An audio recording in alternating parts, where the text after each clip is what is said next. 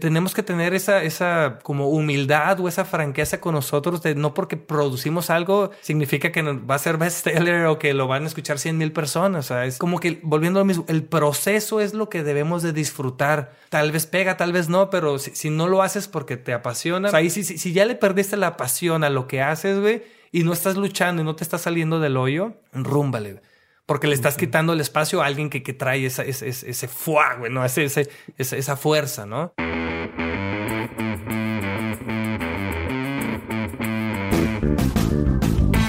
Hola a todos, yo soy Diego Barrazas y esto es Dementes, el podcast en el que me dedico a tener conversaciones con aquellos que se han atrevido a crear su propio camino y que todos los días toman acción para acercarse a cumplir sus sueños. Todo esto lo hago con la intención de desmenuzar sus experiencias, entender su forma de pensar y tratar de encontrar entre su historia los aprendizajes, las herramientas y la inspiración que necesitas tú para tomar decisiones y dar el siguiente paso hacia adelante.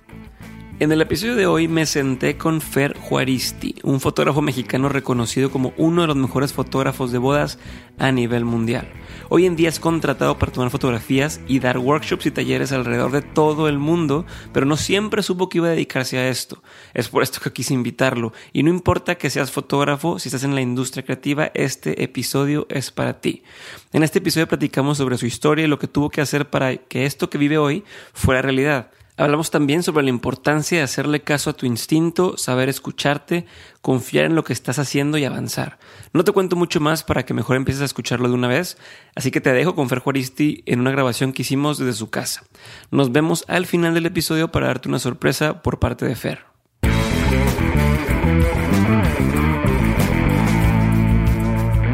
Gracias de entrada por estar aquí conmigo el, día de hoy, Fer. Eh, desde que mm, me enteré la primera vez que existías con lo de los wet rockers. En, pues, yo creo que hace cuánto habrá sido hecho, hace 10 años o 9 años, no sé cuánto que fue el, el, primero de los eventos que hicieron.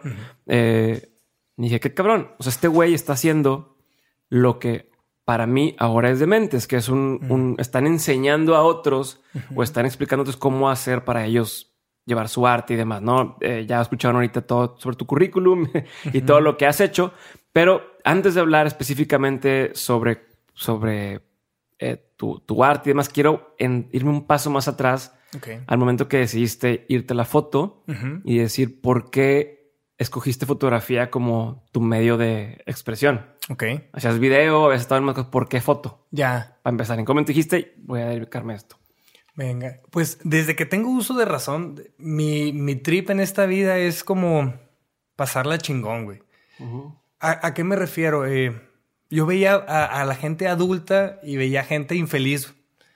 Y yo recuerdo que los tíos y, las amistades de papá me decían, es que no tienes que disfrutar tu trabajo, güey. O sea, tu, misión como, como, como padre de familia es proveer.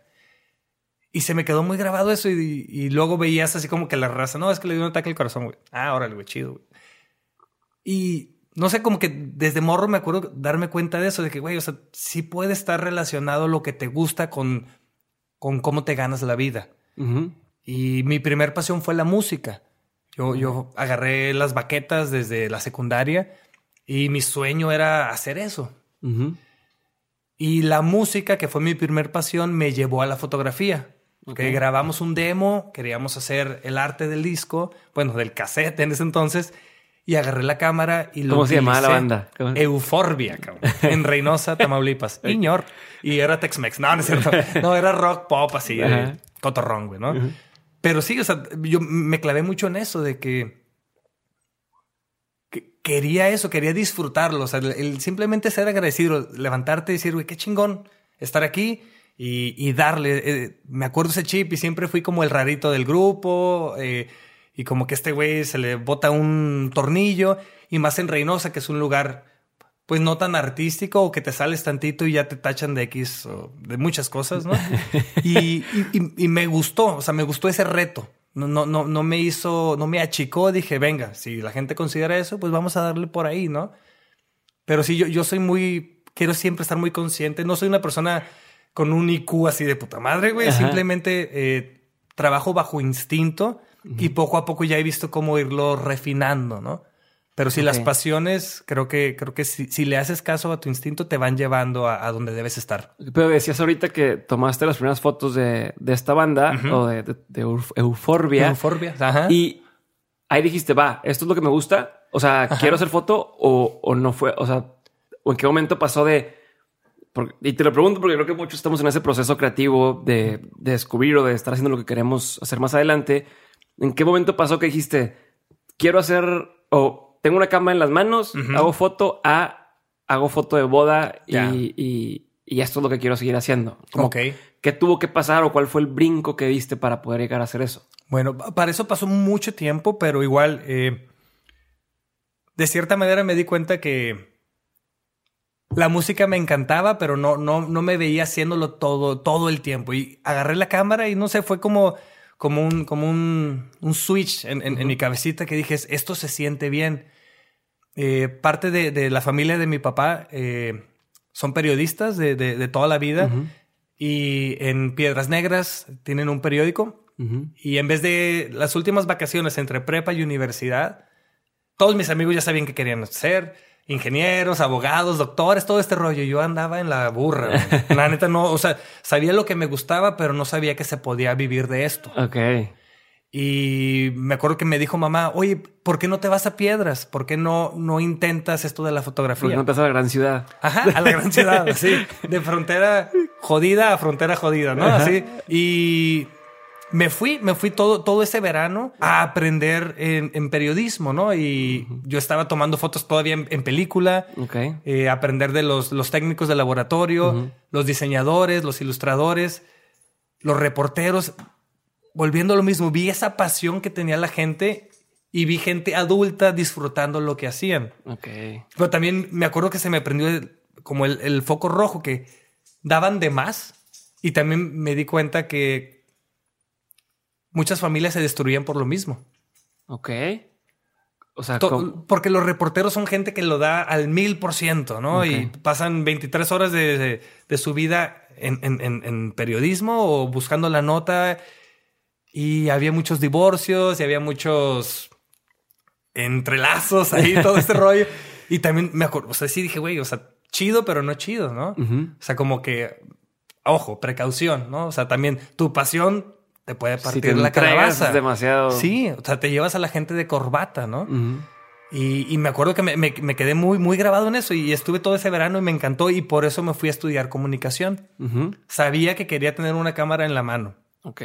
No sabía exactamente qué tipo de imagen iba a ser, pero, pero sí me, movió mucho el tapete eso, ¿no? Y sentías, voy a trabajar, o sea, quiero ganar dinero. Te lo digo porque mucha gente, ahorita ya es muy obvio, ahorita la gente dice, este, ay, pues fotógrafo pues sí, sí puedo si cobro tanto el mes y tengo tantas bodas, puedo vivir de esto. ahorita ya es muy lógico a estas alturas, después de esos 12 años, no sé aquí en México, de decir, va, sí se puede vivir como fotógrafo de bodas. Ya. Me imagino que en ese entonces, pues todavía era, pues te la estás jugando un poco, ¿no? Entonces, quiero entender tú, tú a esa edad, ¿qué tenías en la cabeza? O sea, ya. ¿qué te preocupaba? Tus papás te decían, va, dale, hazte fotógrafo, o era lo equivalente a ser rockstar, a decir de que no, güey, no la vas a armar. Sí. Que, que... No era, bueno, la foto de bodas ya vino mucho después, pero en, en, la universidad me di cuenta que también la, foto en movimiento me encantó y me volví adicto a, a la cinefotografía. Okay. Sí, hay una revista que es de la Sociedad Americana de Cinefotógrafos, la ASC. Me suscribí a esa revista y yo iba al cine no porque salía tal actriz o simplemente por quién era el fotógrafo. Ok. Y en ese entonces fue cuando Cuarón empezó a hacer sus primeros pininos en, Estados Unidos. Eh, me acuerdo, bueno, desde Grandes Esperanzas, uh Reality Bites, todo esto, y te enteras, oye, unos mexicanos. Y dices, ah, caray, ¿cómo? Pero estos, estos actores gringos, película gringa, y, dices, no, son mexicanos. Y, y, me cambió el chip, volviendo a lo mismo. O sea, fui encontrando referentes para saber si estos vatos pueden, pues ¿por qué no? Y mi función y mi misión era ser cinefotógrafo. todo, toda mi energía se la dediqué a eso. Eh, con un amigo empezamos a hacer videos musicales. Nos fuimos a Chihuahua a hacer un video de, rock pesado. Y sentí esa libertad como pez en el agua, ¿no? Que, ahorita se le, se le llama flow, ¿no? Ah, que, antes no. antes tiene un nombre. No existía eso, ¿no? Pero, pero sí, o sea, las horas te pasaban y, esta pasión se, la, vi realizada, ¿no? Pero volviendo a lo mismo, encontraba gente que disfrutaba lo que hacía. Eh, eh, y siempre era trabajo en equipo. La foto de bodas, en ese momento, te digo, no, no, ni, decía, ¿qué, qué, es eso, güey? Hasta era mal vista. Si, no la haces eh, de fotógrafo editorial o de fotógrafo de modas o, de prensa, te vas a hacer bodas. Ajá, sí, era como lo peor, que ahí quedó. ahí quedó. no es artista, no sabe, no es eso, pues ni modo, le tocó hacer social. Eso, sí. Ajá. Entonces, digo, fue, un reto muy padre. Y volviendo a lo mismo, lo, que es la pasión, uno de mis mejores amigos de Reynosa, pasan los años, yo ya estaba en Monterrey haciendo publicidad y me dice, oye, me voy a casar, compadre. Y yo, ah, perfecto. Yo estaba haciendo, te digo, campañas políticas, videos musicales, cosas eh, más en, película. Y ahí me fui a Google y dije, a ver, eh, fotógrafo de bodas, lo, puse en español y encontré estos clichés que, que, si cerramos los ojos es lo que esperamos de la foto de bodas, ¿no? No sé si tengas amigos casados que vas a su casa y tienen su foto como de realeza. Claro, y tú dices, no manches, tu no eres ese, ¿no? Ajá, exacto. Entonces, yo, yo creo que antes el, el, cliente se adaptaba al estilo del fotógrafo. Y luego lo puse en inglés, eh, Wedding Photography y vi este mundo de, de, fotógrafos y fotógrafas que estaban haciendo una propuesta más humana, más artística. Y dije, bingo, me, quiero ir por ese caminito. todo mi estilo ha sido siempre una influencia externa, ¿no? Yo no siento que nada nace de mí, simplemente vi qué están haciendo otros, me late, me voy por ese camino, ¿no? Ok. Y bueno, y por supuesto que te has ido por ese camino bastante bien, o que queda bastante evidente que lo has hecho excelentemente bien. Pero ahorita platicábamos un poco de eso de las influencias, ¿no? De, de cómo o por qué en México a lo mejor eh, no, no, se veía esto, no se veía más fotógrafos dedicándose a las bodas, más fotógrafos haciendo, o incluso más creativos dedicándose eh, a hacer su, su forma de creatividad, ¿no? O su arte. Tú es que lo encontraste en Estados Unidos y, y fue que decidieron hacer o traer mucho ese conocimiento a México y compartir a través de Web Brokers. A fin de cuentas, ustedes son de los primeros eh, que para quien no tenga de contexto de qué son los Web Brokers, Web Brokers era un grupo de tres fotógrafos. Éramos tres y luego nos fuimos a cuatro. A cuatro fotógrafos que pusieron de moda la fotografía de boda en México. No lo convirtieron como en en aspiracional, ¿no? Es, o sea, rebrandearon el, tema de fotografía de boda y lo hicieron muy bien y, enseñaban a otros a cómo hacerlo. ¿Por qué hicieron, por qué decidieron compartir eh, como sus secretos? ¿Por qué decidieron compartir la fórmula con otras personas? ¿Qué estaba detrás de todo esto? ¿Qué estabas pensando? ¿Qué traías detrás que dijiste, va, vamos a, abrirnos con las personas? Yo creo que una fue eh, mucha frustración. Eh, cuando, cuando yo llegué a Monterrey, hice muchos telefonazos a los fotógrafos que estaban aquí establecidos y mi percepción es que todos te veían como amenaza. Como que antes la fotografía era cierto típico tipo de como alquimia, ¿no? Eres este el científico loco que generas tu fórmula y nadie te la puede copiar. Y me causó mucha frustración. Yo decía, ¿qué, qué onda? ¿Qué onda? ¿Por qué, por, qué, ¿Por qué no se abre? No, no que no somos artistas y que los artistas compartimos de amor y paz y, y debemos de ser más relajados. La primera persona que, me abrió la puerta aquí eh, fue Enzo Picardi, un fotógrafo italiano, que él fue el único que me dijo, sí, vente a mi estudio, vamos a tomarnos un café. Y dije, a partir de ahí, oye, es que sí hay, hay que encontrarlos, pero sí hay personas dispuestas a compartir. Y digo mucho y, perdón. Luego la nueva ola de fotógrafos empezó, me llamó un amigo, yo encontré a otro amigo por, por un foro en inglés, pero él también vivía en Monterrey. Hicimos esta comunidad que dijimos, güey, los gringos lo están haciendo. Los gringos están compartiendo sus secretos y están creciendo en grupo. nos, nos, hizo mucho clic esto, que, que, no queríamos tener un sello, no queríamos ser eh, protagonistas en esto. Queríamos que el nivel de foto de bodas en México tuviera otra alternativa. Nunca fue hacerlo mejor, era lo ofrecíamos más como la foto de bodas alternativa. Ajá. Pero queríamos cada quien con su sello. Eh, Rafa era más eh, como agarraba mucho la comedia y estos momentos libres. David se iba más por la parte fashion y yo era como, como el que jugaba un poquito y mezclaba las cosas, ¿no? Entonces hicimos esto, cada quien tenía su marca, pero creamos este portal donde la gente pudiera llegar y también hicimos algo que no sé si sea ilegal o no, eh, pero lo que hicimos fue, vamos a cobrar como mínimo esta cantidad. Ok. Entonces, fijamos sí, precios, estaban güey. de, de, Uy, de, de monopolios y la sí, cosa. sí, sí. No, Este, ¿Cómo le llaman eso? Sí, Este, monopolizamos, sí. ¿no? El, el ROI.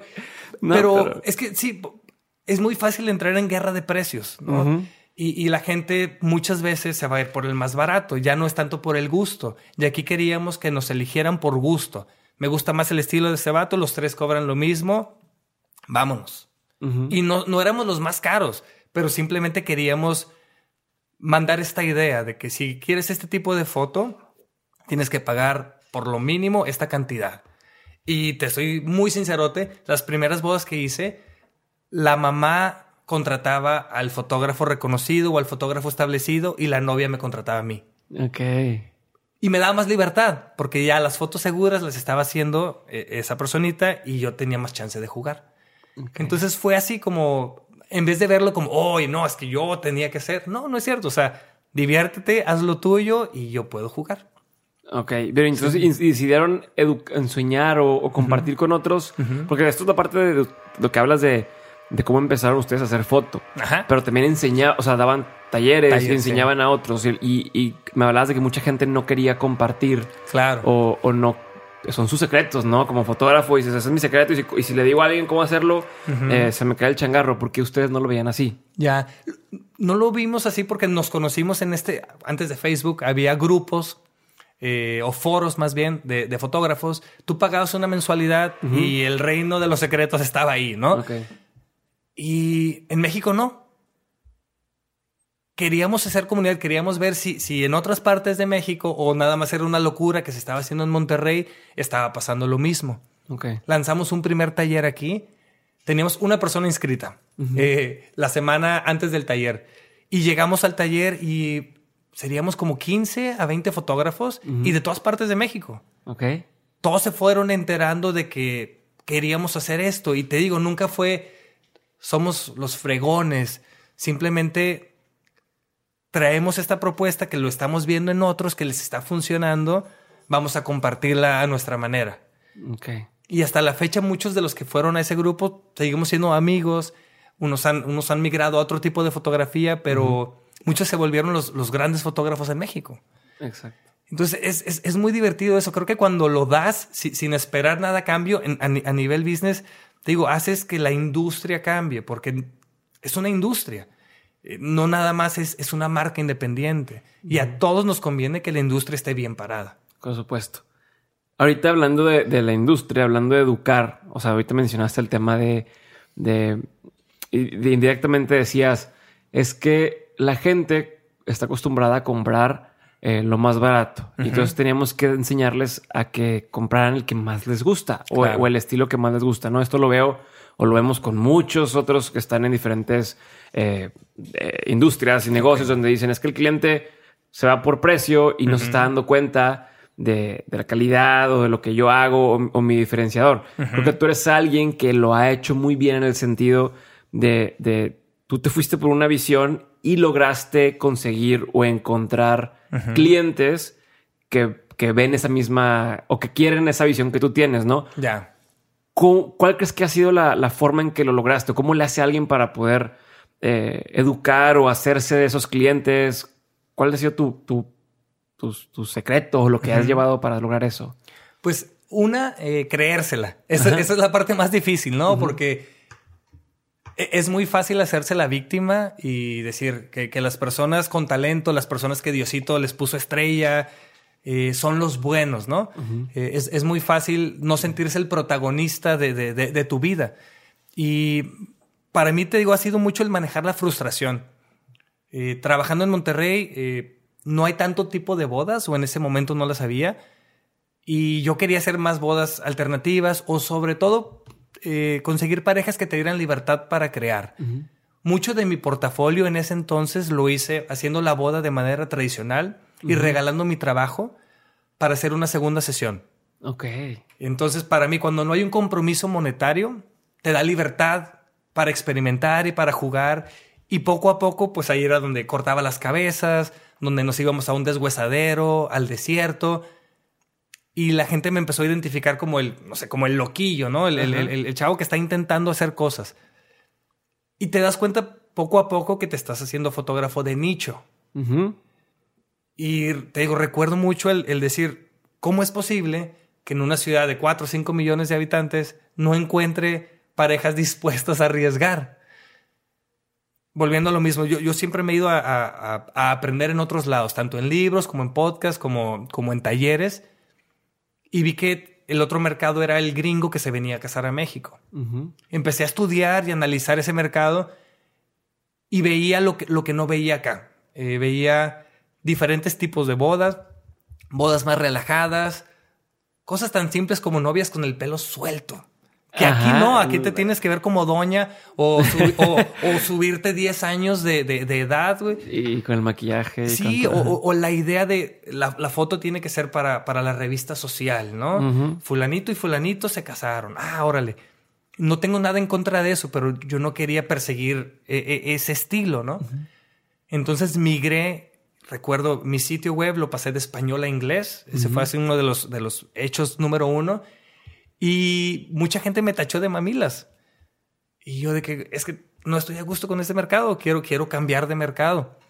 Y poco a poquito fui haciendo esa, esa transición, volviendo a lo mismo, a anunciar, hey, boda gratis en, en Riviera Maya. Eh, nos, nos, fuimos como wet rockers a hacer esa boda y nos la pasamos increíble. Y ya teníamos una boda en playa, aleluya, ya podíamos ofrecer, ya teníamos imágenes para compartir y seguir consiguiendo clientes, ¿no? Okay. Pero ha sido mucho eso, el, de, español a inglés, eh, de cerrar el mercado. Aunque te llegaran, aunque me llegaran bodas en Monterrey, llegó una etapa de mi carrera que yo las, rechazaba todas. Ok, ¿Y, tu esposa no te decía, oye, ¿estás perdiendo lana? Es que no la jugamos. Sí, el simple hecho de decir, ¿cómo te quieres ver a los 40? ¿Cómo te quieres ver a los 50? O sea, el dinero te va a dar felicidad, te va a dar estabilidad o te va a traer canas y preocupaciones yo no, no, había tenido un trabajo fijo que, que, me acostumbrara a una calidad de vida. A la quincena. A la quincena. Que dicen que es lo más adictivo que hay. Claro. Este. Porque si te. Digo, y, y, creo que hay para todos, ¿no? Pero si, si, si te falta un tornillo y estás eh, en, en, un modelo de quincena, pues es como tu alma se te está deshaciendo en, en pedacitos poco a poco, ¿no? Pero es eso, o sea, ¿quién, quién tiene la garra para, para, para arriesgarse, no? Como yo no tenía una base, yo, yo nunca, o sea, nunca gané más de 10 mil pesos al mes. Dije, pues no tengo tanto que perder. Y ya venía mi, mi primera hija en camino, ah, todo este rollo, y decía, pues, ¿qué es lo peor que puede pasar? Ah, pues nos vamos a vivir con mis suegros. Punto. O sea, tener esa, como diría el Gary Vee, ¿no? esa, esa humildad de decir, güey, pues, ¿para qué? No, o sea, no, no hace falta eh, aspirar a tanto. Eh, yo hasta la fecha no tengo carro y no necesito un carro, no, no, necesito llegar en este, oh, ya llegó. No sé, mis padres me, dieron esta educación de disfruta las cosas y, todo lo demás va a venir. Ok. Va a venir y, se va a llegar.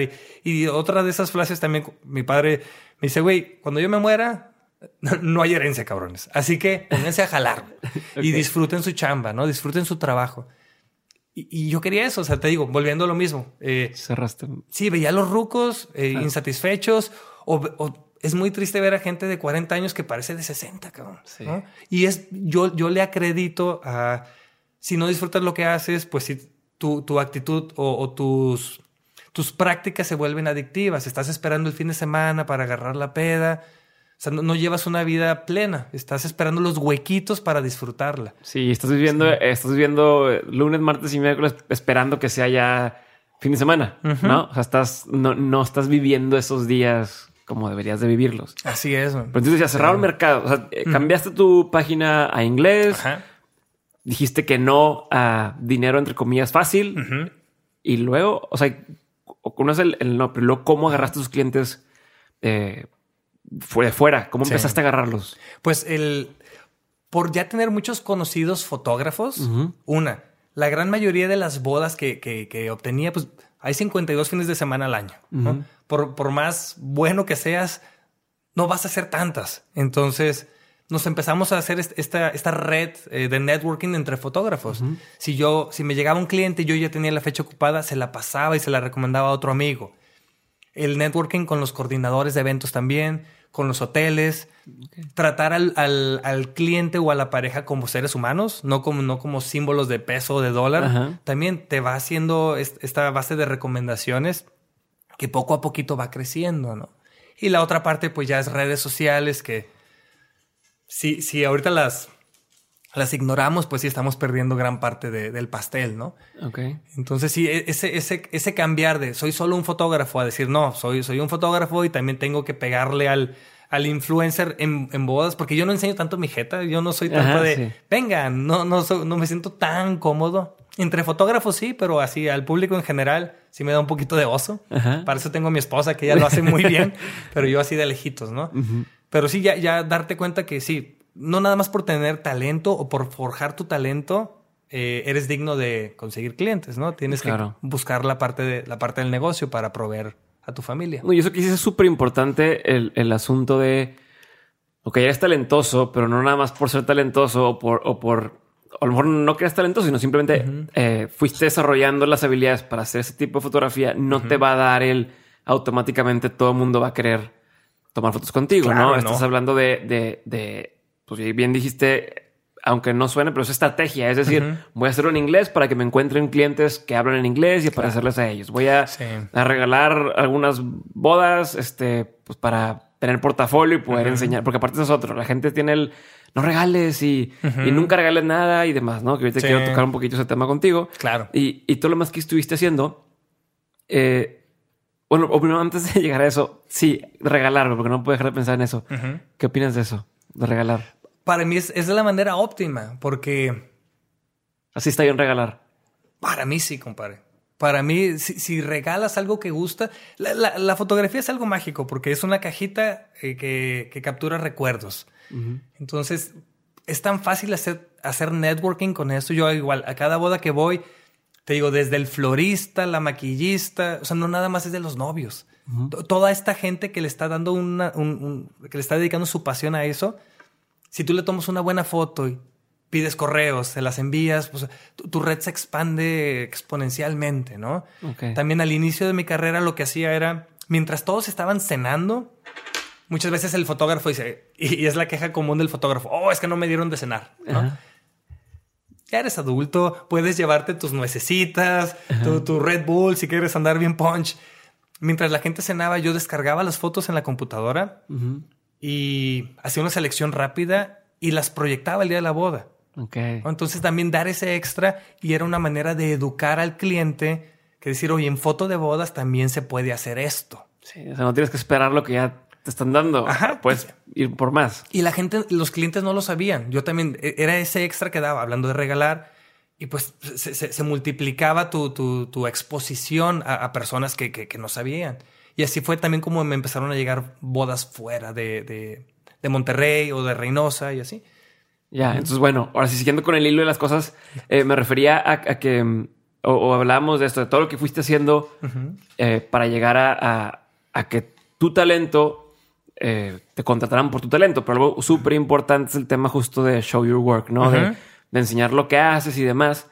Y, y, creo que es algo que mucha gente a veces le, le falla, el, el, el, enseñar lo que está haciendo, el, el hacerse ver o el, o el dejar que los vieran. Ahorita ya me te iba a preguntar sobre cómo haces que más gente te encuentre. Ya me acabas de decir el tema de redes, estos pequeños hacks que se hacen en las bodas donde enseñas fotos o le tomaste foto al, cocinero o a quien sea y les compartes cosas y haces que de pronto eh, tu exposición sea mucho más a simplemente la familia de la novia o de los novios que vieron las, fotos. Claro. Eh, y ahora quiero hablar de cómo no te has quedado solamente o tu modelo de negocio ya no es solamente eh, hacer fotografías y quiero entender por qué decidiste o qué es lo que viste que puedes hacer. ¿Tienes un libro o hiciste un libro?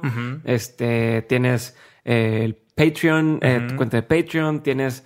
El- los, los presets, hiciste un podcast. Sí. ¿Qué onda con eso? O sea, eres fotógrafo de bodas, ¿por qué haces todo eso? Claro, claro. No, en teoría, Sí. digo, habrá mucho que digan eso. Entonces, Sí. ¿qué hay detrás? Bueno, digo, para cerrar la parte de fotógrafos, yo, yo- lo que decías, el concepto. Te haces de un equipo. Eh, hace tiempo le hice la boda a un escritor. Y yo también decía, oye, yo no puedo poner en palabras lo, lo que capturo eh, con la cámara.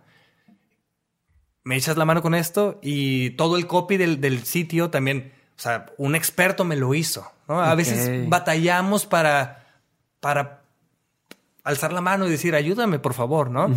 También algo que me ayudó mucho de exposure, también vi un patrón. La mayoría de los fotógrafos se vendían por los premios que tenían, por los años de experiencia, eh, por la parte profesional. Sí, como currículum. Sí, el Como- currículum. Como cuando Ajá. te vas a trabajar una empresa y, Y te ponía tal y hice tal y tal premio.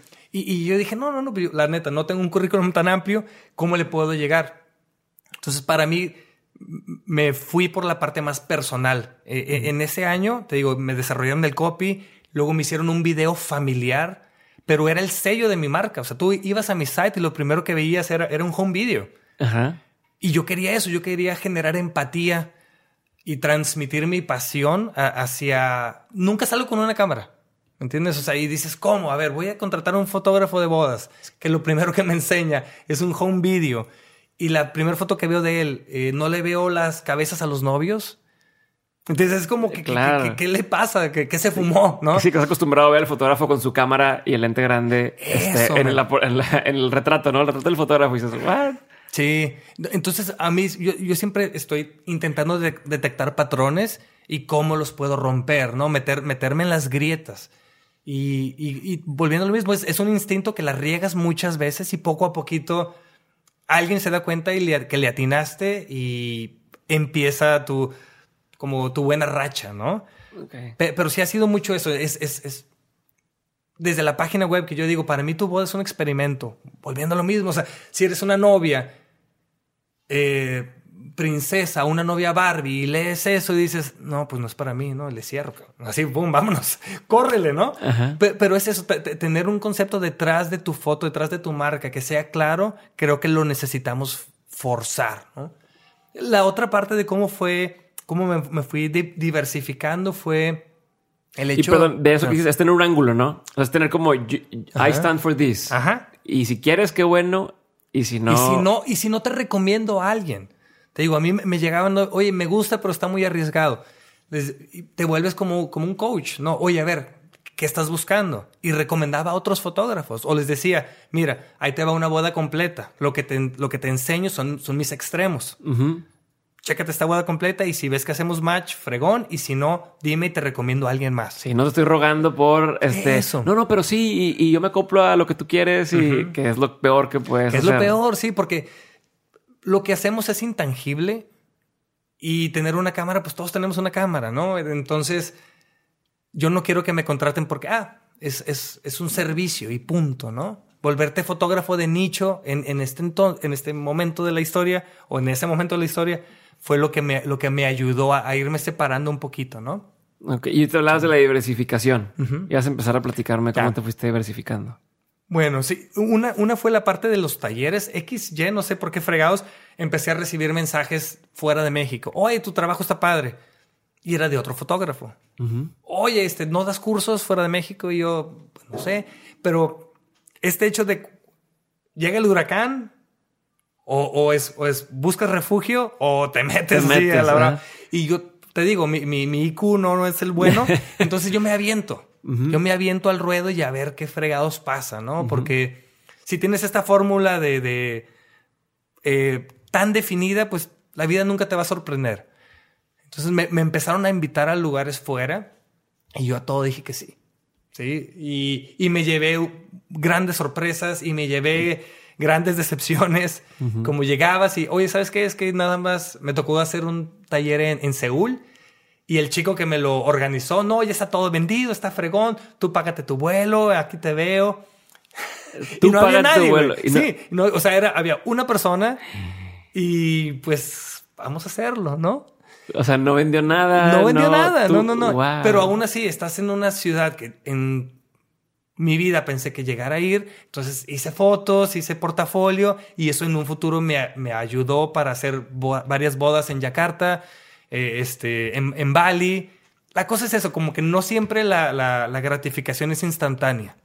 Y muchas veces la raza estamos clavados con eso, ¿no? Si doy, me das ahorita, ¿verdad? Sí, pero, al instante, ¿no? Y no, o sea, son, son inversiones a largo plazo.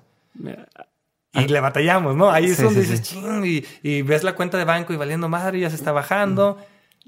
Pero es eso, ha, ha sido arriesgar. Y, te mantienes confiando en que va a llegar. Así es. Y, gran parte de estos talleres que daba fuera, de repente uno de los asistentes, oye, me caso, me gustó mucho tu taller, ¿me haces mi boda en Timbuktu? Claro. Entonces está muy fregón porque mi mercado se fue puliendo. Los fotógrafos, como saben lo que hacemos y saben la friega y saben tus fórmulas, pues te dan más libertad. Si te vuelves el fotógrafo de fotógrafos, bingo, ¿no? Ahí, ahí funcionó mucho esa formulita.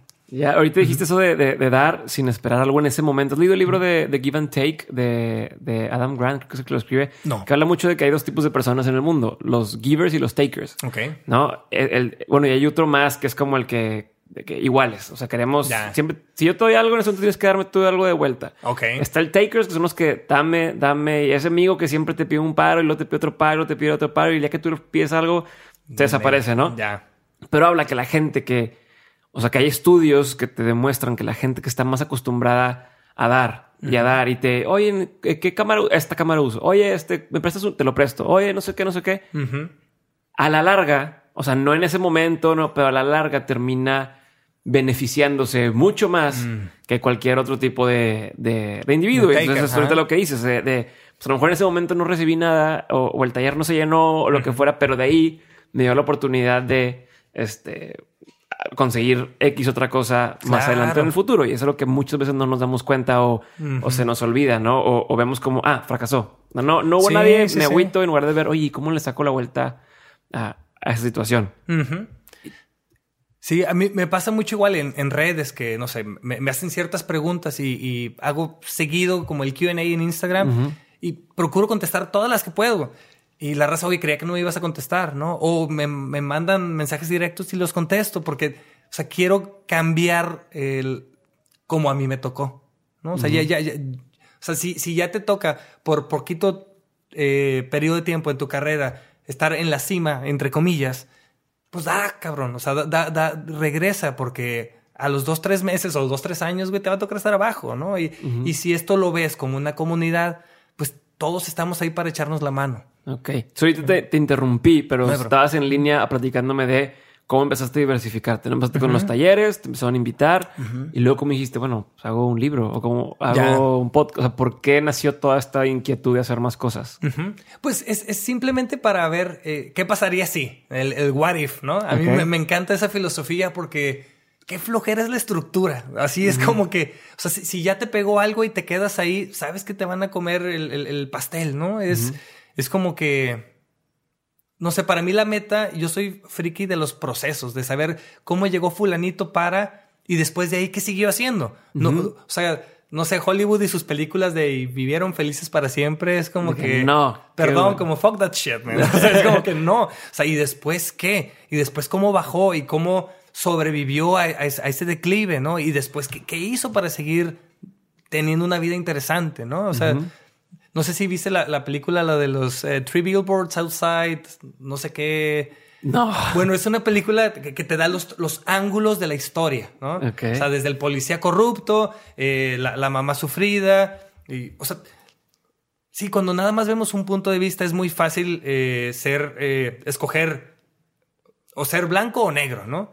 Pero la escala de grises es preciosa y creo que todas nuestras historias y toda nuestra vida debe ser así. No, no, no, no escoger nada más porque sabíamos que esta es la receta para el éxito, ¿no? Hay que, hay que, hay que estar siempre dispuestos a, a, mover nuestra aguja, ¿no?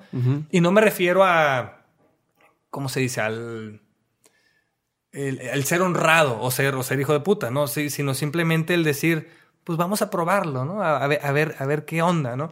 Y, vi que la gente le empezaba a retuitear eh, un poco las frases que daba en los talleres. Y los dije, Bisbons, sí. Los Bisbons, sí, sí, dije, güey, pues está, está chido, ¿no? Y no sé, libros como el Paul Arden, no sé si te Ajá, suena sí, ese. sí, sí, Es de esos libros que, que los ves por aquí, el de, Ajá. el de todo lo que piensa, piensa lo opuesto. Y a mí me, me- me inspiran mucho. Entonces dije, vamos a hacer la versión fotográfica de bodas de eso y a ver qué tal. Y le invertí, o sea, conseguí a, a un editorial, pero fue self-published. Le dije, a ver, ¿cuánto me sale esto? Y ahí voy, com- compré 50 libros, y así, ahí Ok. te va, güey.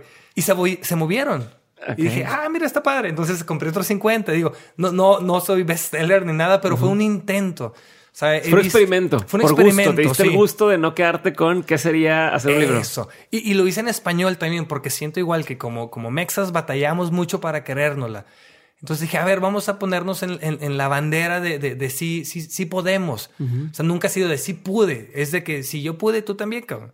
Porque es una ola de fotógrafos de la misma generación que lo empezamos a hacer. no, no nada más es el Fer. O sea, fui- fuimos muchos que empezamos a salir. sí, sí. Entonces, e- eso, eso me gustó, pero eh, sí ha sido ir, ir probando. Y, y, y pegó poquito y luego, ah, bueno, vamos a hacerlo en inglés y luego lo hice en portugués. Y ha sido, ha sido esa parte de la diversión, de dar un poquito a cambio, ¿no? La parte de los podcasts también lo hice cuando estaba en un año muy empinado, que, que no creía en mi propuesta, que ya estaba un poco cansado, que la gente te empieza a etiquetar por X cosas y dices, ¿cómo, cómo, cómo aprendo? ¿No? Pues vas con gente que admiras y les preguntas, oye, cuando estabas fregado, ¿qué te sacó del hoyo? Y, y todo ese podcast eh, lo, lo, lo basé en eso, ¿no? En, en cómo salir del hoyo cuando, cuando, cuando no ves la salida. ¿Y qué descubriste ahí? Pues descubrí Porque que... creo que muchos hemos Ajá. estado en esa situación. Claro, claro. Volviendo a lo mismo, la gratificación instantánea es lo que más nos friega. Ok. Con- porque nos sentimos dignos o el entitlement, Entitlement. esa madre es como que, vato, no, güey. O sea, te- te- tenemos que tener esa, esa como humildad o esa franqueza con nosotros de no porque producimos algo significa que va a ser bestseller o que lo van a escuchar 100 mil personas. O sea, es, No mereces algo. no, sí, es, es, es como que volviendo a lo mismo, el proceso es lo que debemos de disfrutar. Tal vez pega, tal vez no, pero si, si no lo haces porque te apasiona, mejor vete de godines, cabrón. O sea, Ajá. ahí sí, güey. O sea, ahí sí, sí, si ya le perdiste la pasión a lo que haces, güey, y no estás luchando y no te estás saliendo del hoyo, rúmbale. Porque le estás quitando el espacio a alguien que, que trae esa, ese, ese, güey, ¿no? Ese, ese- esa, esa fuerza, ¿no? Ok. Entonces sí, sí, sí me he dado cuenta de eso, que cuando, cuando me dan los bajones, lo mejor es acercarme a otra gente, tener la vulnerabilidad de decir, güey, estoy pasando por una mala racha. Conocer tu fórmula de qué, qué necesitas para crear y confiar en ese instinto y en esa eh, memoria de músculo que te ha llegado a estar donde estás Ok. y agregarle otros pasitos, ¿no? De que, bueno, esto es, esto es lo que se espera de mí. ¿Qué, qué- qué- qué haría aquí uno de mis ídolos? Yo, yo siempre me hago esa pregunta, no sé, ¿qué haría aquí este, el Chivo Lubeski, güey? Ajá. Y te hace pensar, ¿no? Como fotógrafos creemos que tenemos que estar tomando fotos 24/7 y muchas veces bajar la cámara, ver como, como, como humano. Un- uno de mis maestros, eh, Sergio, fotógrafo, se llama, me encanta, que me dice, imagínate que eres un marcianito y vas llegando a este planeta por primera vez. Todo sería mágico, todo sería alucinante. Y en el cine hacen eso, cuando contratan un cinefotógrafo, por lo general es de otro país para que nuestros colores, nu- nuestros contrastes los vean, los vean con magia, los vean con, con, Está con- cabrón. con un niño, eso. ¿no? O sea, uno se, te, uno se lo olvida. Se yo yo sí. me, me tengo grabada en la cabeza la primera vez que fui a Madrid en el metro y la sensación, como que fue una de las veces que fui muy consciente de cómo se siente estar aquí. Ujú. Y desde ahí aprendí o trato de, estando aquí en Monterrey, por ejemplo, cada que salgo de mi casa tengo la Huasteca de frente Sí. y de verla como si fuera la primera vez que la ves, porque se te olvida esa sensación de cuando llegas a una ciudad, no conoces nada y lo ves todo por primera vez y dices de que, ah, como, como, cómo se ve esto, cómo va descubriendo, Sí. ya no te pasa en tu ciudad. Entonces, como el, tratar de estar en ese mindset de, de, oye, esta calle, ¿cómo sentiría yo esta misma calle si me dijeran que es una ciudad que no conozco? Y entonces empiezas a ver todo de una forma Sí. distinta y está cabrón. En olores, sabores. Tengo un amigo eh, catalán que ahorita está enamorado de una chica de Saltillo y él está viendo tantas posibilidades de negocio que, que- que- el local no ve. ¿No? Como él, él trae el proyecto de, oye, es que aquí Las, las camionetas clásicas se ven por todos lados. En España la gente paga mucho dinero por estas porque allá pues no son de importación. Y está, está en ese proceso, ¿no? Ok. Pero sí, a veces eso, ponerle refresh o reboot a nuestra visión es difícil, pero tenemos que aprender a hacerlo. Tienes que ¿no? forzarte. Ajá. Y muchos se van por la parte de la meditación o por leer algún tema que no te interesa, pero intentar eh, forzar la máquina para que te interese, ¿no? El, el- el siempre estar consumiendo material que, te deje, ¿no? Yo siempre lo comento, no hay excusa para seguir viendo pinches novelas, güey, de Televisa, güey, o, o- leyendo un libro vaquero, güey. O sea, güey, o sea, ya hay tantas cosas que nos pueden eh, que son mejor que la universidad, cabrón, ¿no? Pero hay que dedicarle la hora, la- las horas a eso, ¿no? ¿Y qué tipo de cosas consumes tú? O sea, ponme así como un... Yo aquí veo que tienes un chingo de libros, ya varios estuvimos Ajá. platicando de, Sí, de- sí, de sí. que tenemos autores en común. Porque, bueno, algo que quiero hacer como aprendiz, creo que creo, creo y tengo la, la, mm, la premisa que no consumes demasiado sobre fotografía, eh, que es algo que muchos fotógrafos hacen todo el tiempo. Claro. Soy fotógrafo y todo el tiempo estoy en el mismo loop y en el mismo círculo de este fotógrafo y este fotógrafo y este fotógrafo. Y creo que tú no, creo que tú haces todo lo contrario. Entonces, Sí. ¿qué, qué, qué y por qué? Sí, lo, que- lo que menos consumo es fotografía de bodas, güey, porque qué, qué aburrido y se va a hacer ese loop, exactamente. Yo me voy más, te digo, el, el- la metodología. A mí me encanta ese, ese proceso de, te digo, es- estas, estas, estos podcasts de entrevistas largas, eh, cuando la gente se abre y, y te platican no, no, no, no sus, no sus logros, sin- sino sus fuerzas, sus, sus- los retos que tuvieron que llegar para hacerla. Yo soy, soy fanático de ese tipo de podcast. En, en libros también, o sea, consumo mucho como la mente del emprendedor, pero el emprendedor guerrillero, ¿no? No, no el emprendedor eh, exitoso y así, ¿no? El, eh, est- estos fueron mis pasos. Y, no sé, me, me gusta mucho eso, cuando la gente tiene la capacidad de compartir y de sentir que te está contando sus, sus, sus trapitos, ¿no? Ajá. Porque ahí es donde nos, nos saca, o sea, lo- vuelvo a lo mismo, necesitamos referentes y ya que agarramos un referente, decir, a ver, ¿cómo lo puedo mexicanizar o tropicalizar para hacerlo a mi manera? Ok. Eh, consumo eso. La parte técnica creo que es fácil. Eh, dos, tres videos de YouTube y diez mil horas eh, invertidas tomando fotos. Sí, pero Eh, eso es, le picas aquí, le picas acá, aquí sí. le bajas la luz, aquí le subes la luz y ya. No tiene tanta técnica, o sea, no, no, no, no necesitas tanto, o sea, cualquier personita lo puede aprender, ¿no?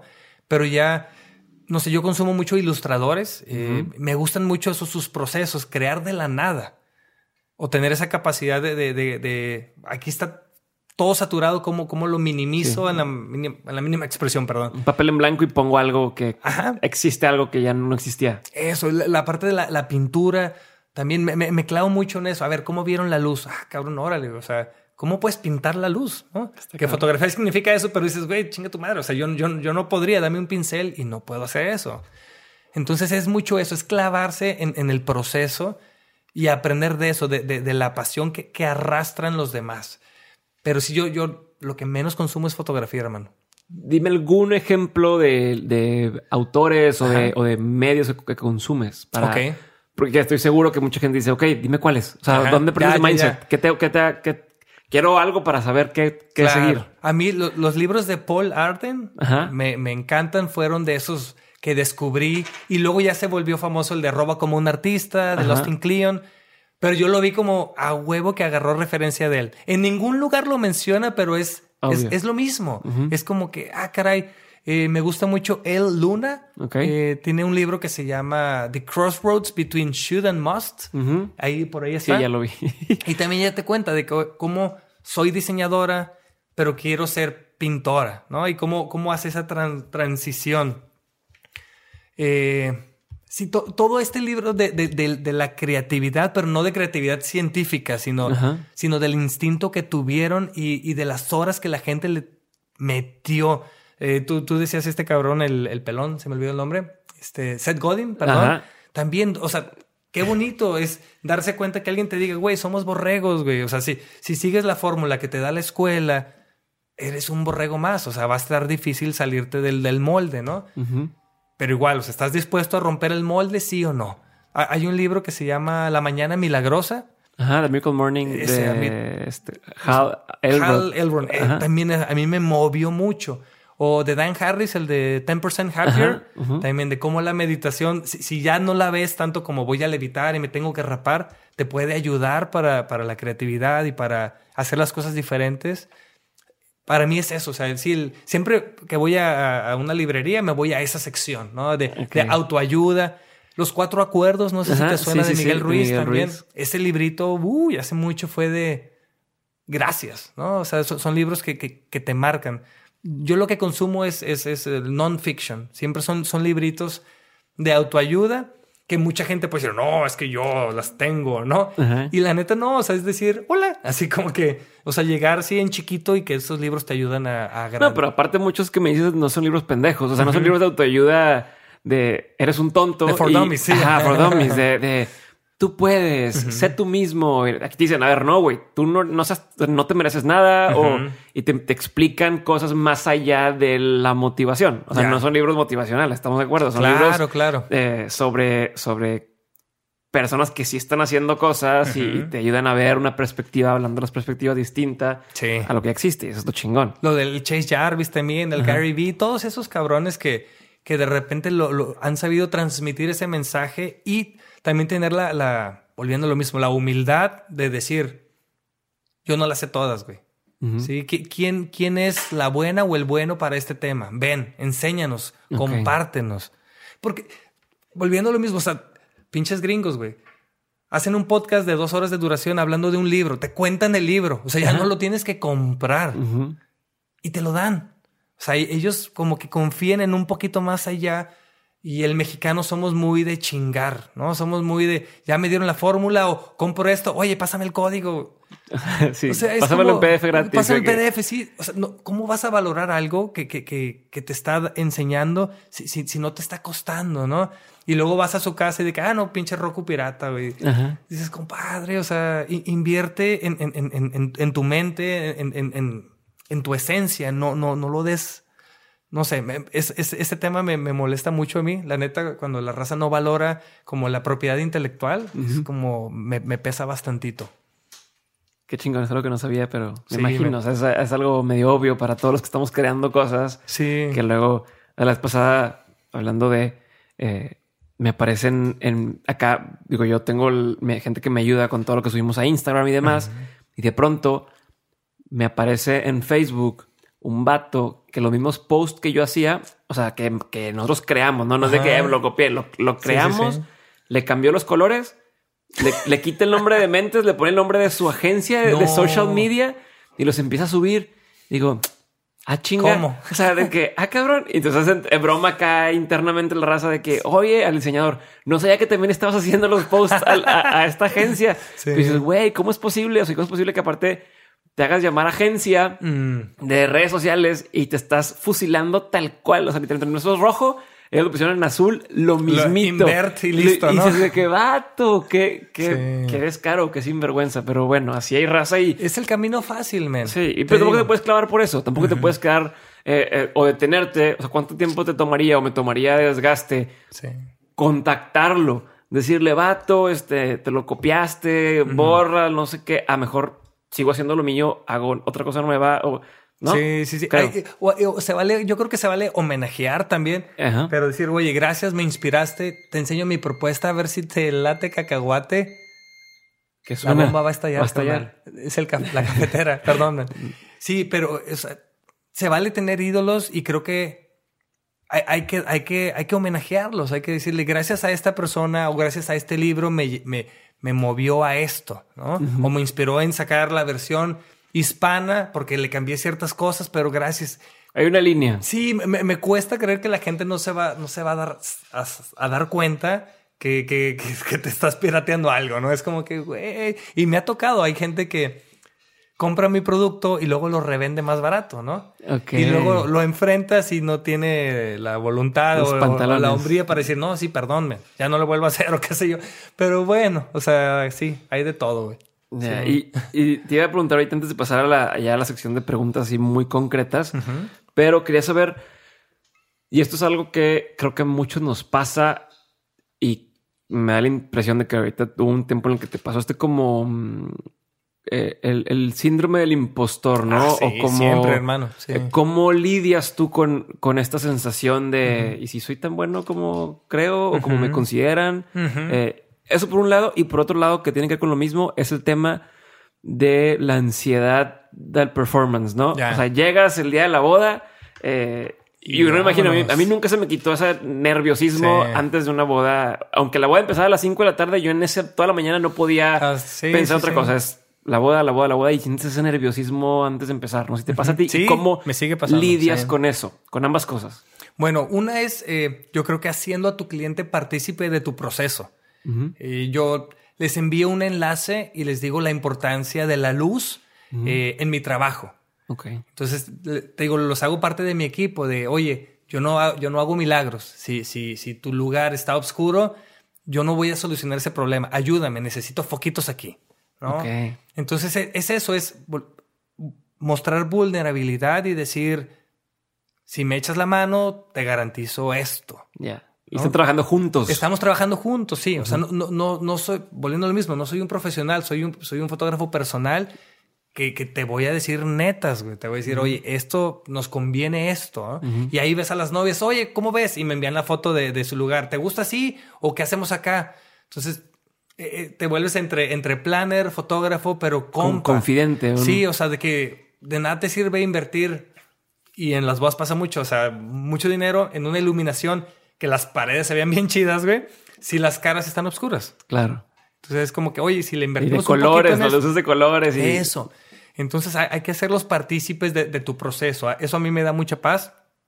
Y también el saber de qué estás hecho. ¿No? O sea, te digo, el conocer tu fórmula, cuando llegas al lugar es como, yo siempre me salgo, me pongo a meditar tantito y decir, eh, mi sello es este, qué elementos necesito para crear mi fórmula y como que encontrando mi centro, a partir de ahí, ya las cosas se empiezan a dar. Pero si, si hay algo que no me gusta o hay algo que no me sale, sí les digo, oye, la estoy regando aquí, vámonos a otro lugar o este lugar no me gusta tanto. Entonces, no, no, yo nunca enseño esta seguridad de lo que estoy haciendo es al 100%. Siempre me voy de, Inge su madre, me salió más o menos, la intentamos, la intentamos de nuevo, ¿no? O sea, y que también eso evita el síndrome del impostor, porque a fin de cuentas no estoy tratando de ser alguien que no soy. Claro, claro. Así soy y vamos dándole, ¿no? Sí, porque hasta en bodas también, de que hasta el cómo vas vestido y eso es como, sí te puedes generar demasiada ansiedad, pero te digo, anticipándose a la acción de que, oye, no hay problema si me voy en tenis. No, si hay problema. Ah, ok, me puedo, o sea, lo, dices desde antes, ¿no? Eso, eso ayuda bastante. Chingón, güey. Y eh, ahorita hablabas de meditar, ya lo has mencionado varias veces. Quiero saber, ¿tienes alguna rutina que use, o sea, que hagas, que digas, todos los días hago esto, o no, no me voy a dormir si no he hecho esto? ¿Eres de rutinas? Soy de rutinas. Eh, me duermo muy temprano, la neta. O sea, para las 10, 10 y media yo ya estoy frito cuatro, cuatro y media ya estoy despierto. Ah, somos iguales en ese Sí, o sea, es de pum para arriba. O sea, y, la mayoría de los creativos no, desvelate, lo opuesto, no es la desvelada. Yo no, no, no. Una, o sea, tengo tres pequeñitos. Si me desvelo, voy a ser un ogro y, y no la van a llevar ellos por defender mi proceso. Entonces, un, buen amigo se llama Gus Cortés. Siempre, siempre me suelta la, la, idea esta de cómo quieres ser recordado. Y eso, pues, sí forja mucho tu, tu carácter y tu, tu, tu, actitud durante el día. Ok. Yo prefiero que las parejas se lleven, güey, la pasé bien chido con este vato, a me forzó y yo ya estaba cansado y el vato estaba chingue y chingue tomando fotos. En el sol y la madre. Sí, en el sol. es como que tener esa sensibilidad de siempre estarlos escuchando, ¿no? Pero si me levanto muy temprano, me echo una meditadita Headspace, la aplicación, así rápido. 10 minutos. Sí, 10 minutos, lo, lo, más simple. Y luego me aviento como que mi planecito del día.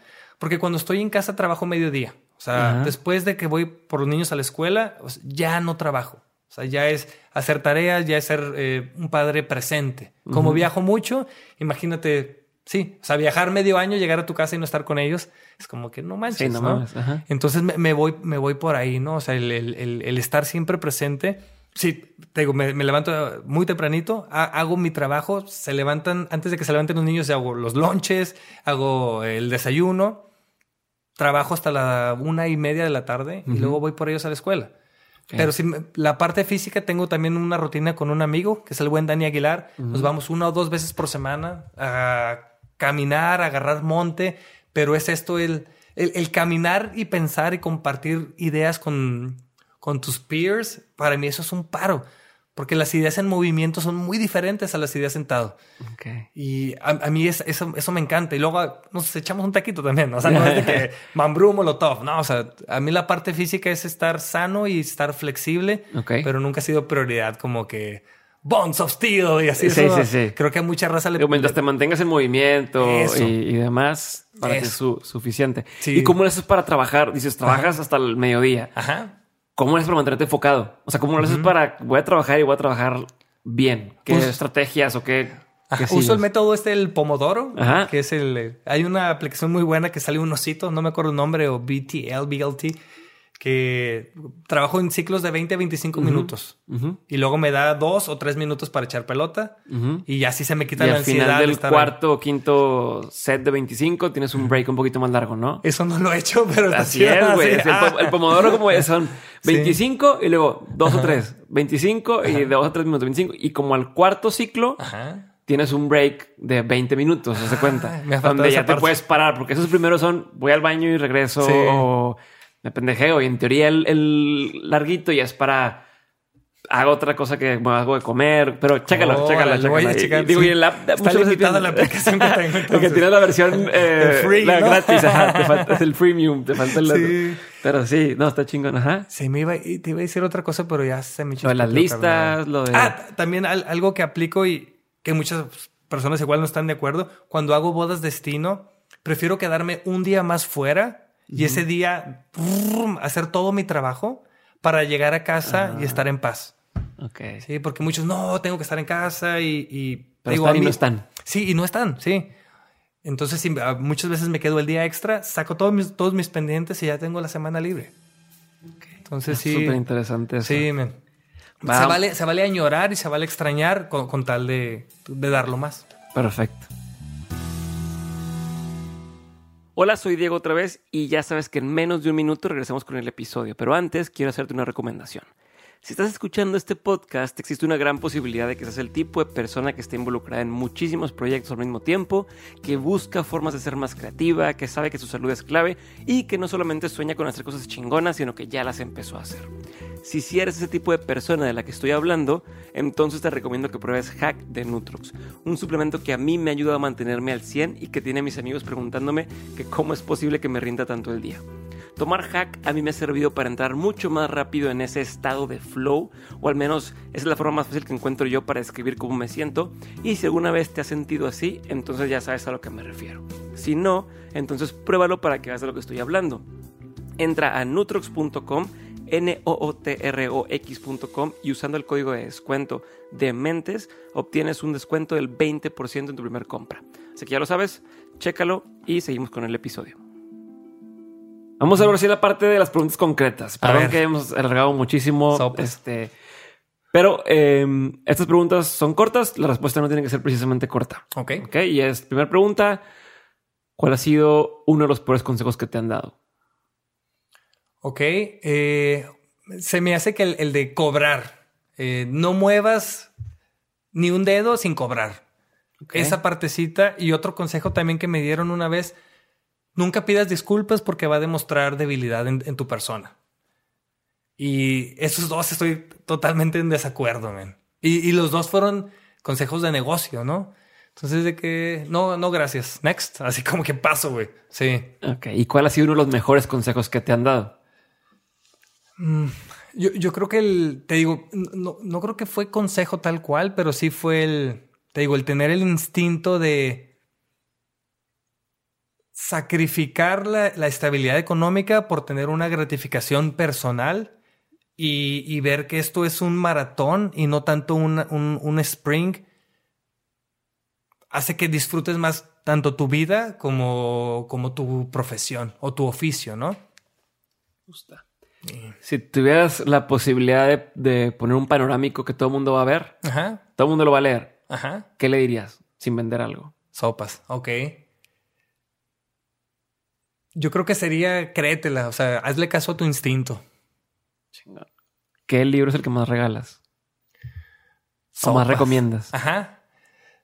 Fíjate, eh, recientemente sí ha sido mucho los de Austin Kleon. Ujú. Creo que son como, como vitaminas así, pshum, el boost que muchos necesitamos. Eh, ahorita estoy obsesionado con, con un diseñador, ilustrador eh, que se llama Oliver, Oliver, Oliver, Oliver Jeffers, que te recomiendo para cuando tengas niños, que están increíbles. Y su proceso es, es, es, es mágico, pero sí es un librote que, que no regalaría tanto porque está caro el cabrón. ¿Qué opinión tienes que poca gente comparte contigo? es una peladona, carnal. Eh, La neta. Sí, sí, quieres. Sí. eh, yo, es que, te digo, ya, este año cumplo 40 años Ajá. y me ha tocado igual ver muchas personas que terminan sus, sus, sus eh, matrimonios. Por X o Y. Pero yo creo que la buena es que la masturbación salva matrimonios, man. Que, no le, que no le pegues al, al hombrecito. Ok. Que con una de esas se, pasa la calentura y que respetes a tu pareja, man. Sí. Chingón, güey. Me, me ha dicho algo así, ¿no? Sabe. ya, ya, ya la gente ya le puso stop y ya se fue a otro No, lado. al contrario, te ganaste fans, se me hace. ¿Qué, ¿Qué es algo que la gente no sabe de ti que si supiera le sorprendería? No me vas a decir lo mismo. Sí. no, no, ya, ya. Ya, no, ya me fui, ya me fui muy lejos. Eh, ay, caray. Me haces, me haces dudar mucho en esta, carnal. Es que no, no. O sea, yo soy muy directo desde, el- no sé, la primera cita que tuve con, con mi esposa. Así me fui así derecha a la flecha y le dije así mis debilidades físicas y mis defectos, güey. Entonces no, no creo que tengo tantos, tantos secretos. No, Pero algo que la gente, por ejemplo, hay mucha gente que te sigue en redes o que te ubique y dice, no me imagino que, o sea, algo que no creas que sepan y que... Yo, yo creo que mi, mi, mi obsesión con, con el futuro, con lo que sigue, es algo que no, que no comparto tanto. O sea, el, el- ese, ese miedito a... Y, y, y habrá para después y, y valiendo madre que sigue. Yo creo que, que eso, eso es de mis, de mis preocupaciones constantes que, que, que no las comparto tanto. Ok, de hecho, justo mi siguiente pregunta era ¿qué es algo que te quita el sueño? O sea, ¿qué es algo con Ya. lo que piensas constantemente o que tienes mucha curiosidad el día de hoy? ¿Sería eso? Sí, sí, porque igual muchas veces sientes que no, no lo merezco. No, no, no, no, no, no soy este, ¿cómo se dice esa madre? I- I'm not Eh, proud que, of- que te masoquista. Ajá. Sí, sí, como que dices, a veces no te la crees que, que ya después de 13 años de chinga, eh, el universo sí volteó y te dijo, ok, ahí, ahí te va. O sea, y, y ya que te lo dio, pues, ¿por cuánto tiempo lo vas a tener? Entonces yo, eh, yo creo que esa partecita sí, y, y- y mi filosofía es de, no sé si, si, no sé si conoces a este chico Sa- Santiago Pando, Ajá, sí. tiene varios documentalitos que el de ser chingón sin, sin chingar a nadie, eh, yo creo que siento que muchas veces confío demasiado en eso y por lo mismo lo das de más y muchas veces la gente puede abusar de esa partecita. Pero sí, el, el- el- futuro siempre ha sido esa parte que, que, o sea, ya soy agradecido, chido y ojalá y ojalá y siga dando, ¿no? Chingón.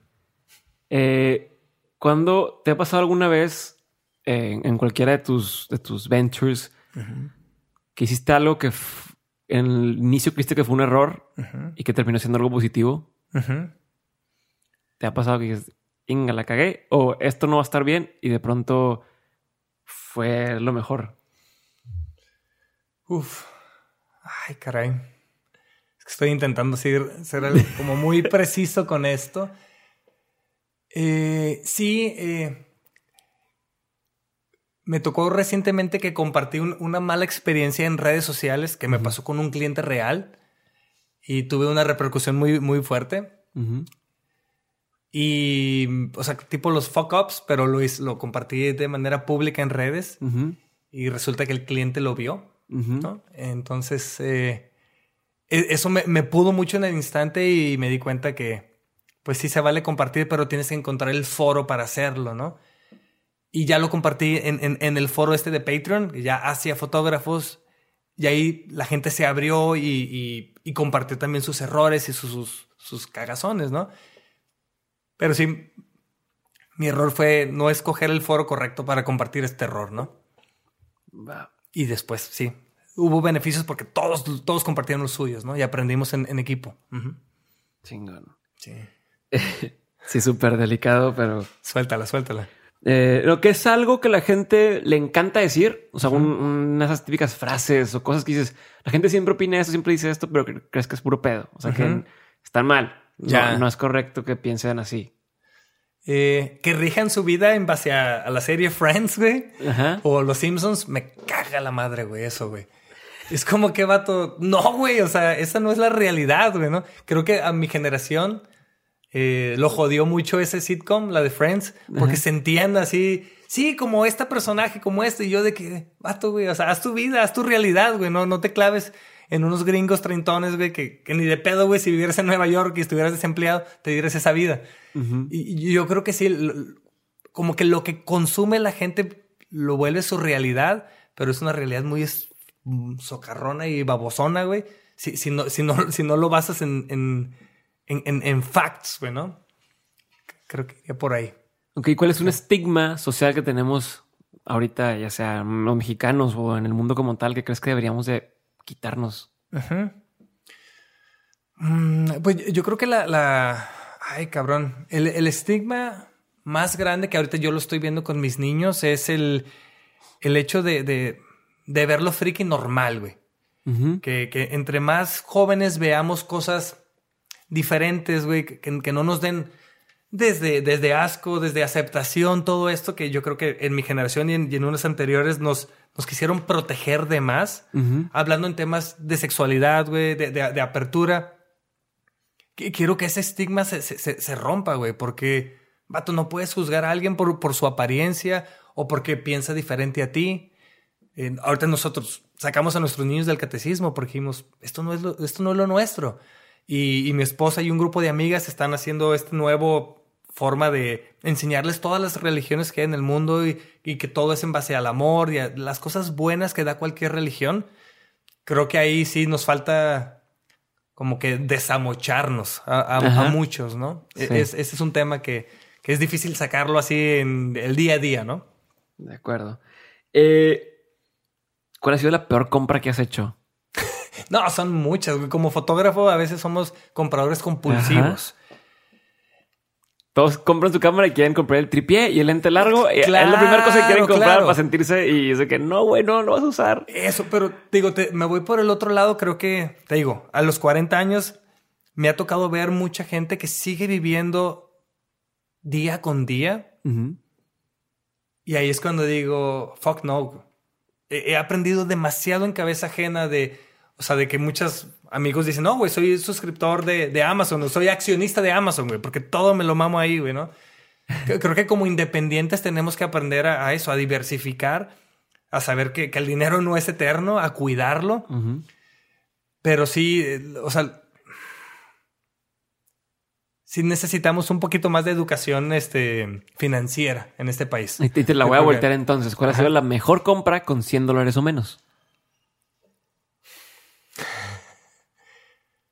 Wow, qué interesante, men.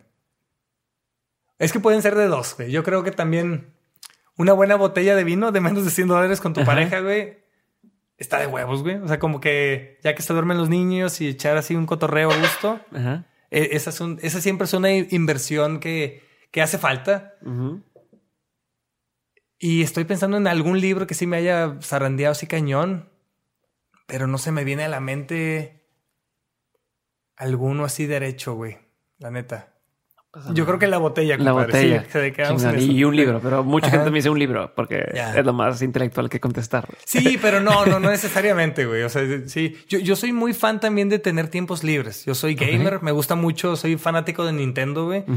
Y eso creo que también ayuda mucho a, sí, a no siempre estar pensando en fotos, no siempre estar pensando en ser extremadamente productivo y eficiente, güey. ¿Has escuchado este podcast, el de Hurry Slowly. No. no Ese es muy bueno. ahí te lo recomiendo. Ese está, fregón. Sí. Va. Eh, ¿Qué cosas acostumbra decir la gente como un cumplido, pero que en realidad muchas veces es un insulto? Ah, cabrón. Estoy bien malo para los específicos, carnal. sí, güey. Sí, sí, sí.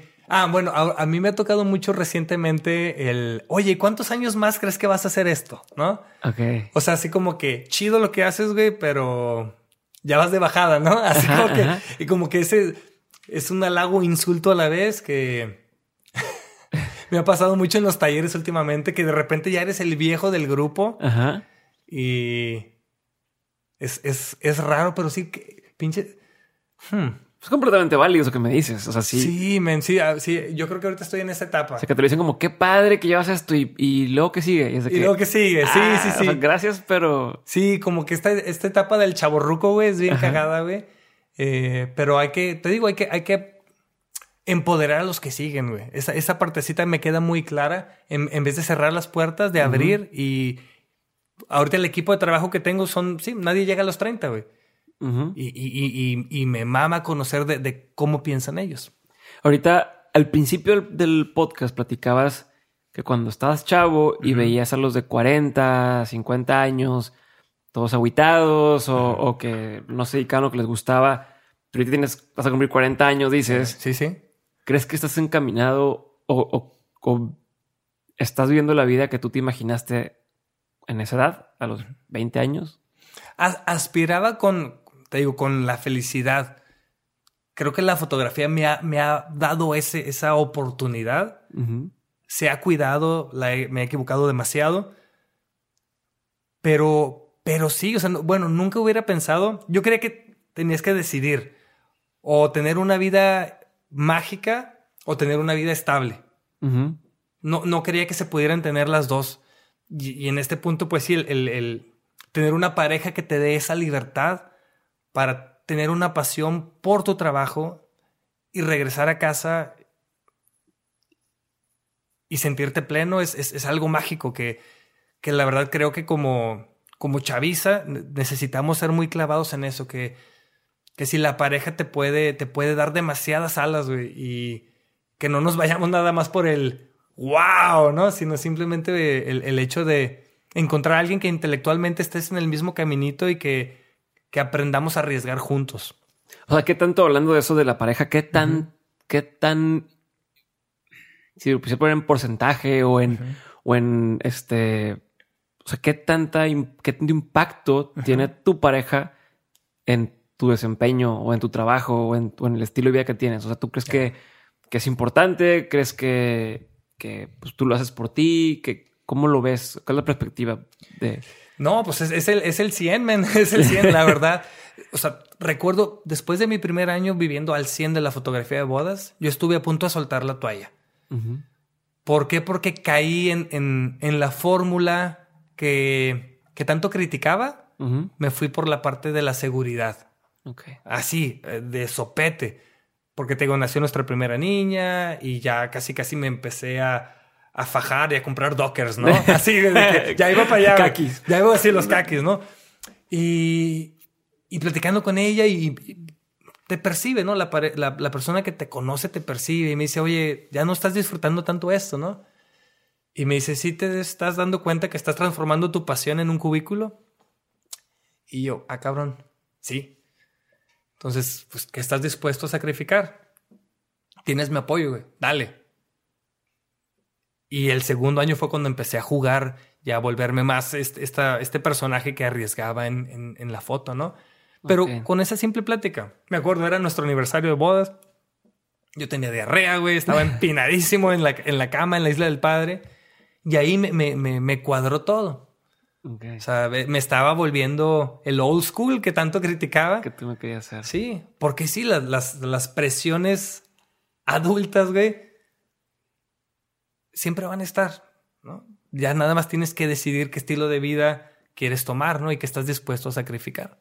Y para mí sí ha sido eso. El, el, el, lujo nunca ha sido algo que me ha cautivado, que me ha inspirado a y recortar todo lo que no hace falta. Chingón. Ahora sí vamos a terminar. Venga. Eh, antes de, terminar, quiero saber si tienes algún, algún proyecto en puerta o algo que, que, que, siga de proyectos que quieres compartir. ¿Existe algo? Pues este añito vienen muchas charlas eh, de manera internacional, muchos congresitos. Eh, sigo con este canal de Patreon que es para educar a otros fotógrafos, completamente en español, que te digo, es donde nos faltan mucho, muchas herramientas. ¿Cómo lo encuentran? Es Patreon o patreon.com, diagonal ferjuaristi. Eh, la charla de este chico también, del, del, fundador, la charla en TED, es increíble. A mí me... Te digo, gente como ese, güey, se me olvida, se me fue su nombre por completo. A mí también se me acaba de olvidar. No sé, Andrew o no sé, algo. Ay, caray, no sé. Que el guato era youtuber, güey. Le, le cambiaron la fórmula y dijo, ¿qué debo hacer? E, esa capacidad de adaptación, creo que la tenemos que tener todos, ¿no? Tanto godines como independientes. Me, me vuelve loco. Y ya has visto que siempre me salgo por la tangente, carnal. Sí, sí, sí, Perdón, es que si mi este cerebro, eh, eh, si le batallo para quedarme así cuadradito. soy ultra disperso también. Sí, va, sí, say what, say what. Eh, estamos con los proyectos que siguen. Proyectos que siguen. La neta, seguir haciendo bodas. Este, sigo en la búsqueda de las parejas dispuestas a, a sacrificar y apostar en, en, mi, en, mi, en mi visión. Y Simplemente intento seguir inspirando a nuevas generaciones que vean, si un batillo de Reynosa, güey, la pudo hacer, güey, yo también puedo, güey. Chingón. Vamos a la penúltima pregunta que es tres cosas, tres consejos que le recomiendas a alguien que está iniciando su carrera como creativo, ¿no? En cualquiera de las industrias. Ajá. ¿Cuáles son tres consejos para ellos? Una que, que sí sigan su instinto, que muchas veces escuchar consejos te llevan a tomar decisiones incorrectas. por, por más libros que leas, intenta buscar un libro que contraponga la opinión que estás leyendo. Ese, ese, para mí sería el segundo, porque creo que ahorita sí estamos en esta época que también tenemos mucha información y sentimos que la historia o la, idea que acabamos de leer es nuestra. Y la neta no. O sea, es simplemente un punto de vista. ser muy analíticos con todo lo que leemos, con todo lo que consumimos, eh, ponerle un signo de interrogación al final. Eh, eh, eh, eso para mí me, me, me, ha, me, ha, me ha ayudado mucho.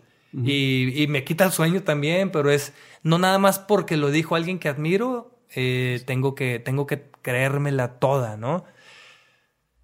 Ya no sé si dije uno, dos, o tres ahí. Como uno, uno, uno, dos. uno, dos fue uno...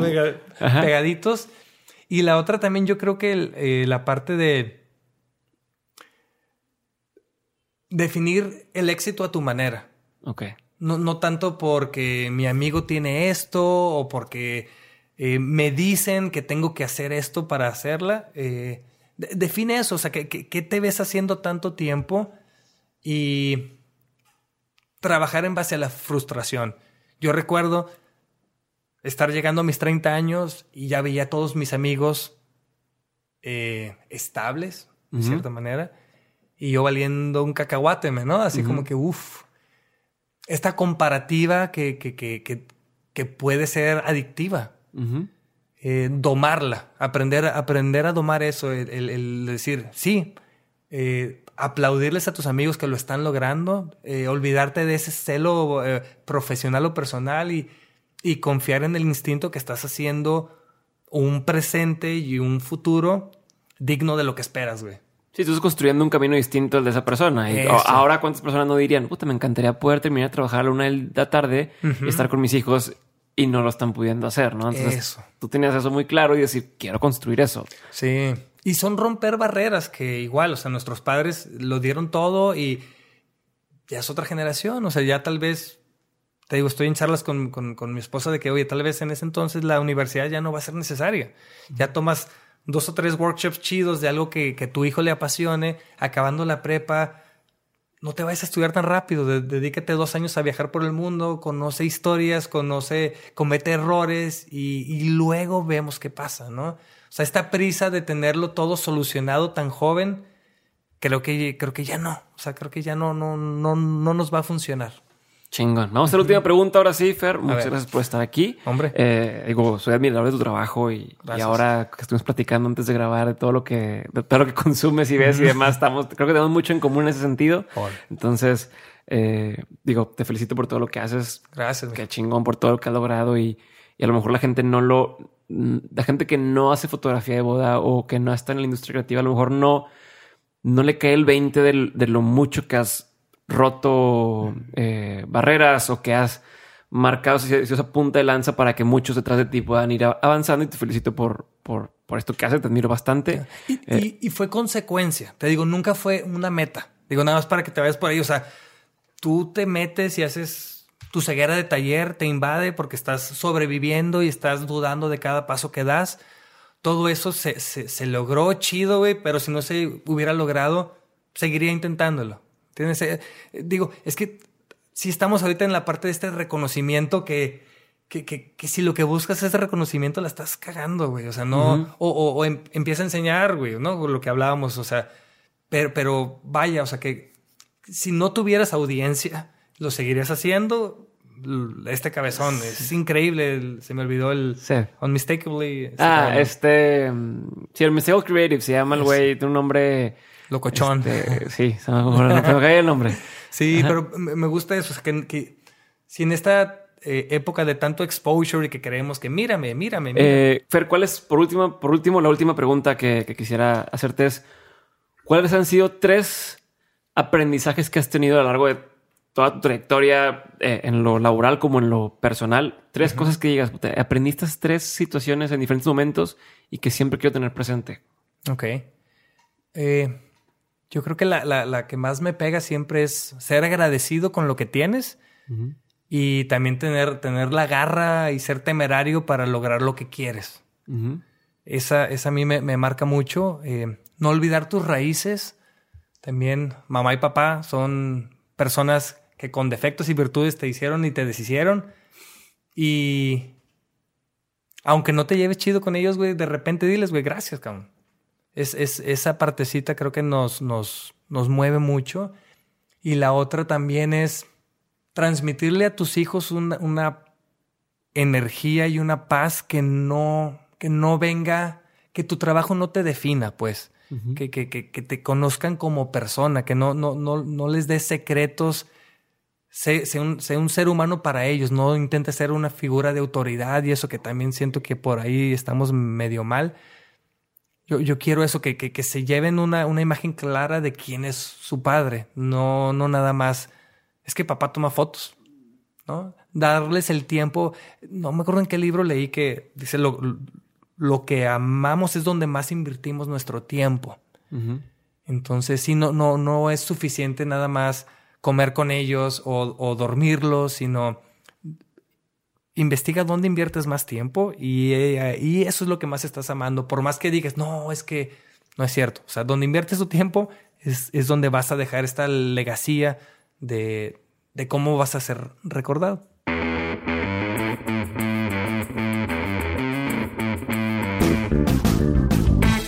Gracias por haber escuchado este episodio. Espero que te haya gustado tanto como a mí. Y si quieres saber más sobre Fer y encontrar los libros, videos y autores a los que hacemos referencia, encuéntralos en dementes.mx diagonal Fer Juaristi. Nos dimos cuenta de que muchos nos estaban pidiendo esto, no lo hayamos estado haciendo. Entonces, a partir de ahora, todos los episodios van a tener notas del show donde vas a encontrar esta parte de las que hablamos.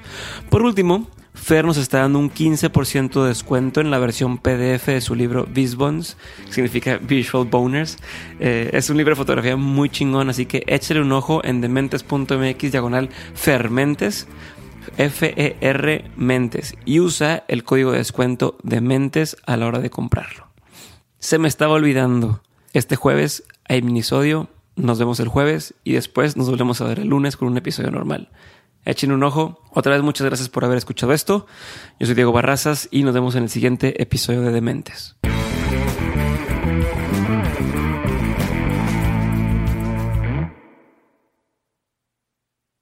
With the Lucky Land slots, you can get lucky just about anywhere.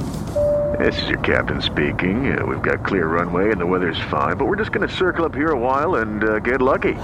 No, no, nothing like that. It's just these cash prizes add up quick. So I suggest you sit back, keep your tray table upright, and start getting lucky. Play for free at LuckyLandSlots.com. Are you feeling lucky? No purchase necessary. Void where prohibited by law. 18 plus terms and conditions apply. See website for details.